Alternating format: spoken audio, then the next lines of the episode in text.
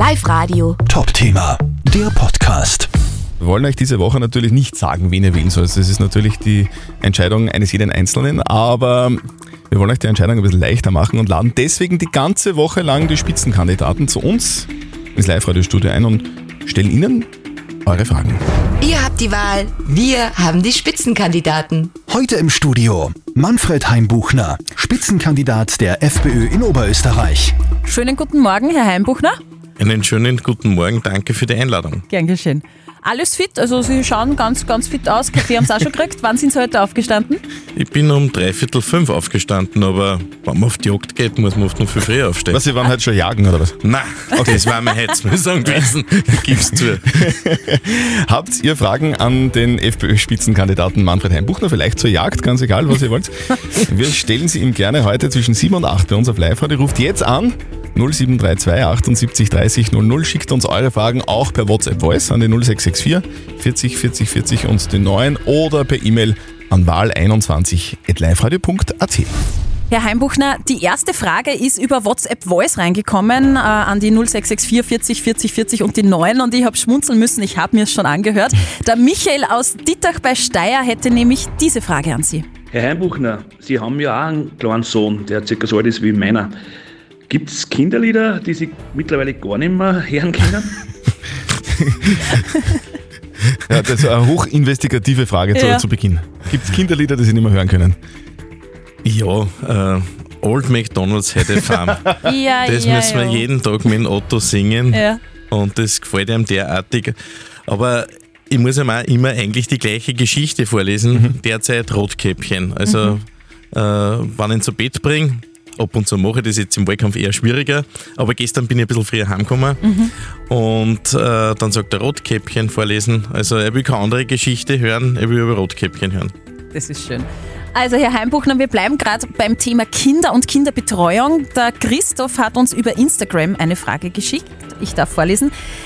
Wie stehen Sie zu kostenfreien Nachmittagsbetreuungen in Kindergärten für berufstätige Familien? Für Familien und Alleinerziehende ist das nämlich eine sehr hohe finanzielle Belastung. Also grundsätzlich ist es so, dass man sich beliebt macht als Politiker, wenn man sagt, es muss alles gratis sein. Ähm, ich bin da kein großer Freund davon, äh, weil wir ja die Kindergartenbetreuung in Oberösterreich auch noch ausbauen müssen. Ich bin der Meinung, die ist noch nicht ausreichend, insbesondere was die Randzeiten betrifft und wir haben die Gebühren in Oberösterreich auch gedeckelt. Also das betrifft in erster Linie die Nachmittagsbetreuung. Ich verstehe jede Forderung nach gebührenfreien äh, Betreuungen. Auf der anderen Seite muss man sagen, ähm, man muss halt dann sagen, wo das Geld herkommen soll. Und äh, insofern, es gibt Einkommensgrenzen. Wir müssen natürlich auch diejenigen, die weniger Einkommen haben, entsprechend unterstützen oder auch beitragsfrei stellen. Aber es ist zum Beispiel nicht einzusehen, äh, dass einer ein Verdiener wie ich, meine Frau und ich, wir verdienen beide, dass für uns alles gratis sein sollte. Also wann, da muss man die Schwächeren in der Gesellschaft unterstützen, was die Beitragsfreiheit betrifft. Aber es gibt auch Leute, die sich das leisten können. Es geht auch an, um, da, darum, die, die Betreuung zu schaffen. Oder momentan machen das ja viele Firmen zum Beispiel selber, die Kinderbetreuungseinrichtungen auf die Beine stellen. Das kann es ja eigentlich auch nicht sein, oder? Sie haben vollkommen recht und deswegen sage ich, es muss uns ein Anliegen sein und es ist mir ein persönliches Anliegen. Meine Frau ist auch berufstätig, unser Bruder geht auch in Kindergarten äh, in meiner Heimatgemeinde Steinhaus Bewels. Ich meine, muss man sagen, wie heute Kindergärten aussehen, das kann man nicht mehr vergleichen mit, mit früher, was die Qualität insgesamt betrifft, aber das kostet halt sehr viel Geld und irgendwo muss das Geld auch herkommen. Und am Ende zahlt eh immer der Steuerzahler.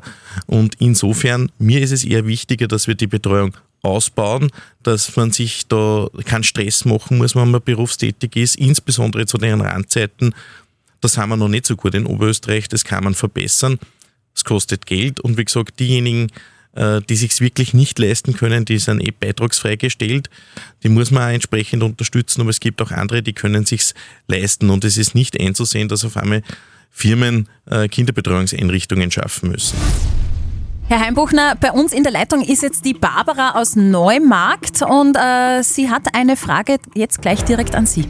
Äh, ja, eigentlich nur, ob er zum Beispiel was gegen die versteckte Impfpflicht unternehmen würde. Nämlich im Grunde genommen haben wir ja schon eine Impfpflicht, kann man fast sagen. Ich darf ja nichts mehr da, ohne dass man impfen geht. Barbara, gibt es einen bestimmten Grund, warum du genau das wissen willst? Bist du selber irgendwie betroffen? Ähm, weil ich im Moment noch stille und da für mich Impfen einfach nicht in Frage kommt. Herr Buchner, Impfpflicht. Also ich bin eindeutig gegen eine Impfpflicht. Wir leben in einem freien Land. Äh, Eine Impfung ist ein Eingriff in die körperliche Integrität. Das ist eine höchstpersönliche Entscheidung. Ich sage immer, ich bin kein Impfgegner, aber ich bin äh, gegen eine Impfpflicht. Ich bin äh, auch der Meinung, all das, was jetzt an Maßnahmen gemacht wird, ist eine indirekte Impfpflicht. Und das kann man als freiheitlich denkender Mensch nicht akzeptieren, wobei ich den Wert von Impfungen nicht bestreite. Das ist ja mittlerweile ja Ort der Moraldiskussion geworden. Aber wir wissen eines auch aus, aus Österreich, und zwar was die Masern betrifft, also lang vor Corona, weil wir diskutieren jetzt immer alles über Corona. Äh, da hat man einmal gesagt, auch seitens der Ärztekammer, umso mehr Druck das kommt, umso mehr Gegendruck gibt es. Also insofern denke ich mir, die Spaltung der Gesellschaft, die derzeit passiert, ist verantwortungslos von jenen, die hier in der Bundesregierung das Sagen haben. Sie sind da ja gemäßigter unter Anführungszeichen als die, als, als die Bundespartei, äh, wo es heißt, also impfen braucht man nicht. Sie sagen, impfen sinnvoll könnte schon sein. Also ich bin nur weder gemäßigter und auch ist die FPÖ da auf Bundesebene nicht irgendwie radikaler, sondern es ist eine höchstpersönliche Entscheidung. Und vor allem sage ich, äh, wenn man sich beraten lassen will, dann muss man zum Arzt gehen. Und nicht irgendwo in einen Supermarkt äh, oder in ein Spieleland, sondern da geht man zu seinem Vertrauensarzt, zum Kinderarzt. Unser Sohn Otto ist gegen alles geimpft, was empfohlen wird. Aber das ist nicht des, der ist nicht deswegen geimpft, weil der Herr Bundeskanzler oder der Gesundheitsminister das sagt, sondern weil wir uns von unserer Kinderärztin oder vom Kinderarzt entsprechend beraten lassen, so wie das jeder normale Mensch macht, bitte. Ja, in äh, diese Kerbe schlagt noch die Frage von Manuel aus Wels, die er uns als WhatsApp reingeschickt hat. Also Sie haben ja Corona gehabt und meine Frage ist, sind Sie wieder total genesen oder gibt es dann irgendwelche Nachwirkungen? Ich hatte Corona, vor allem hatte ich dann eine schwere bakterielle Superinfektion, also, äh, und die hätte mir beinahe das Leben gekostet. Äh, ich hatte sehr viel Pech, aber auch sehr viel Glück und bin da auch den Ärzten und den Betreuern, den Pflegern und Physiotherapeuten im Kepler Universitätsklinikum sehr, sehr dankbar. Ohne die würde ich nicht mehr leben. Und ich habe überhaupt keine Spätfolge, keine Dauerfolge, kein Long-Covid, habe sogar vor kurzem einen Belastungstest gemacht und habe mir jetzt auch noch einmal die Antikörper überprüfen lassen. Das würde ich übrigens jedem einfach auch empfehlen, dass er das macht, ob er geimpft oder ungeimpft ist oder genesen, damit man mal seinen eigenen Status kennt. Aber ich sage auch, ich habe da großes Glück gehabt. Es gibt Leute, die haben Long-Covid und zwar sehr viele und äh, man muss schon dann sehr viel tun, damit man wieder fit wird. Also ich konnte nicht mehr gehen, ich konnte nicht mehr stehen, ich konnte nicht mehr sitzen, ich habe nicht einmal die Uhrzeit lesen können.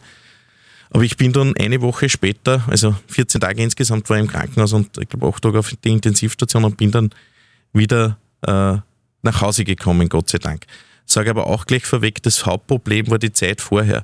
Man ist in Quarantäne, man hat keine Information und da muss man während oder weniger allein warten, wird es besser oder wird es schlechter und da muss man etwas unternehmen. Die Leute brauchen ganz andere Beratung. Und da haben wir über die Live-Radio-Facebook-Seite eine Frage vom Clemens reinbekommen. Er will wissen, wie Sie das im Wahlkampf mit dem Händeschütteln handhaben. Handhaben nämlich. Also ich schüttle jedem die Hände. Das gehört zu unserer Kultur. Äh, Ich bin genesen, ich habe sehr, sehr viele Antikörper und eine große T-Zellen-Immunität. Und nebenbei, das habe ich aber immer schon gemacht, wasche ich nicht nur viel die Hände, sondern desinfiziere mir die Hände auch regelmäßig. Äh, Habe immer so eine Desinfektionsflasche im Dienstwagen, aber das schon seit zehn Jahren. Also Ja. Hm? Händeschütteln gehört zum Wahlkampf dazu quasi. Das gehört zum Wahlkampf äh, dazu und äh, ich denke einmal, äh, wir können jetzt nicht äh, wegen Corona, äh, ich sage jetzt unsere gesamte soziale Einstellung ändern. Das funktioniert nicht. Und äh, wir wissen, dass das Händeschüt Händeschütteln alleine nicht das Problem ist, äh, sondern die Aerosole sozusagen. Und vor allem, was man auch betonen muss, äh, die Veranstaltungen, die wir machen, sind alle unter 3G. Also da kommt niemand rein, der nicht registriert ist, der nicht getestet, genesen oder geimpft ist. Also wir haben das auch so geregelt, dass es offizielle Veranstaltungen nur gibt äh, im Rahmen dieser 3G-Regelung und die halten wir auch penibel ein. Und es gibt da keinen einzigen Vorfall, der mir bekannt ist in den vergangenen vier Wochen. Händeschütteln auf der Straße? Äh, das ist eher, eher seltener, das gebe ich äh, tatsächlich zu. Äh, erstens einmal, weil auf der Straße meistens bin ich ein bisschen im Stress, wenn ich für einen Termin zum anderen muss, aber wenn jemand Wert darauf legt, mache ich das. Von mir geht keine Gefahr aus. Und äh, Herr Heimbuchner, wir haben jetzt eine Frage per WhatsApp Voice reinbekommen und zwar von Peter aus Machtrenk. Der hat eine Frage zu den FPÖ-Wahlplakaten. Hallo, ich bin der Peter aus Machtrenk und ich habe auf manchen Wahlplakaten äh, die Aufschrift gesehen, unser Land, unsere Regeln. Meine Frage dazu, was ist da überhaupt genau gemeint damit und welche Regeln soll es mit der FPÖ geben? Gibt es mit der FPÖ dann andere Regeln, als es jetzt schon gibt? Also ich danke dem Peter für diese Frage. Äh, das ist eine ganz einfache Botschaft, zu der ich stehe. Äh, wer in unser Land kommt, muss sich an unsere Gesetze und Regeln halten. Er muss auch unsere Kultur entsprechend akzeptieren und respektieren. Und ich verweise darauf, wir haben in den vergangenen Jahren eine große Diskussion gehabt, was die Vergabe von Wohnungen an Drittstaatsangehörigen betrifft, das heißt keine Österreicher und keine EU-Bürger, und haben diese Vergabe der Wohnungen und die Wohnbeihilfe an Deutschkenntnisse geknüpft und äh, sind damit erfolgreich äh, gewesen. Ich habe da alle Verfahren gewonnen vor dem EuGH und vor den nationalen Gerichten. Und wir haben natürlich auch viele andere Themen in dem Zusammenhang mit der äh, Migration und der Integration im Bereich der Schule. Äh, die Deutschpflicht am Pausenhof. Wir haben jetzt Unterrichtssprache in Österreich, Deutsch, äh, aber abseits der Unterrichtsstunden wird am Pausenhof in allen möglichen Sprachen gesprochen in Ballungszentren dann oft nicht mehr die deutsche Sprache verwendet. Und das ist aber unsere gemeinsame Sprache in Österreich. Und wenn man diese Sprache nicht beherrscht, dann wird man nicht erfolgreich sein in der Ausbildung. Wenn man keine gescheite Ausbildung hat, kriegt man keinen gescheiten Arbeitsplatz.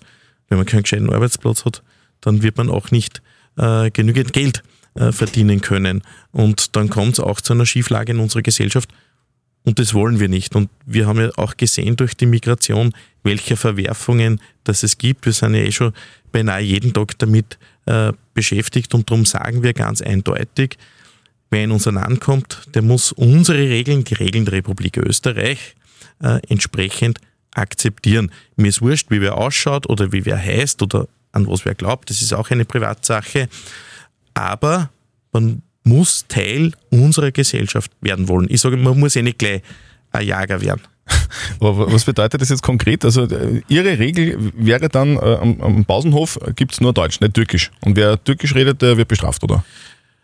Also es gibt so Beispiele in, in Deutschland äh, von Schulen mit einem Migrationshintergrund äh, von über 90 äh, Prozent der Kinder. Und da haben sich die Migranteneltern dafür ausgesprochen, dass die deutsche Sprache auch am Pausenhof gesprochen und geübt werden muss. Ein sehr erfolgreiches Projekt und das wollen wir auch in Österreich umsetzen. Die gemeinsame Sprache ist ja auch etwas Verbindendes. Äh, wenn sie die Leute auf, weiß nicht, Türkisch, Serbokroatisch oder Arabisch unterhalten, die österreichischen Kinder kennen das eher selten oder gar nicht, äh, dann kann man auch nicht miteinander sprechen, dann kann man nicht kommunizieren und das trägt auch zu Parallelgesellschaften bei, und das wollen wir nicht. Wir wollen alle gemeinsam in Frieden und in Freiheit und in Sicherheit leben. Die Regina aus Alkroven hat eine Frage in Sachen Wohnbau. Sie hat uns eine WhatsApp-Voice geschickt. Bitte, Regina. Herr Heimbuchner, Sie sind ja für den Wohnbau zuständig in unserem Bundesland. Was können wir tun, dass das Wohnen wieder leistbarer wird und nicht immer mehr zum Luxus? Thema Wohnen, Herr Heimbuchner. Zuerst müssen wir möglichst viel bauen. Das tun wir in Oberösterreich. Wir haben eine höhere Bauleistung als Wien und wir haben auch niedrigere Mieten mittlerweile wie im Bundesdurchschnitt. Wir haben die zweitgeringsten Steigerungen in Österreich. Und was wir vor allem auch tun müssen, ist sehr sorgsam umzugehen, was die Betriebskosten betrifft. So zu planen und so zu bauen, dass die Betriebskosten niedrig gehalten werden. Das wird ein großes Thema. Klimaschutz wird da etwas kosten und das will ich verhindern. Und äh, bei den sozial Schwachen haben wir auch die Wohnbeihilfe erhöht, den Mietenzuschuss. Das ist der höchste Mietenzuschuss, den es in ganz Österreich gibt. Aber da werden wir noch insgesamt an allem daran arbeiten müssen. Wie schaut es mit Eigentum aus? Das wird das steigt äh, ins Unermessliche. Also für junge Familien irgendwie sich Eigentum anzuschaffen, ist, ist eher unmöglich. Gibt es da Lösungen Ihrerseits? Da gibt es Lösungen. Wir haben gemeinsam mit der Hypolandesbank ein Fixdienstdarlehen äh, jetzt ausgegeben mit 0,75 Prozent für 20 Jahre. Das ist einzigartig, gibt es nirgendwo anders. Das, was wir nicht kontrollieren können, das muss ich ehrlicherweise zugeben, bin da einer, der die Wahrheit sagt, das sind die Grundstückskosten. Äh, die kriegen wir sehr schwer unter Kontrolle und das hat einfach mit den Niedrigzinsen zu tun. Die Leute haben nichts mehr ein Sparbuch, sie investieren alles in Immobilien. Diese Entwicklung auf europäischer Ebene, die können wir sehr schwer beeinflussen.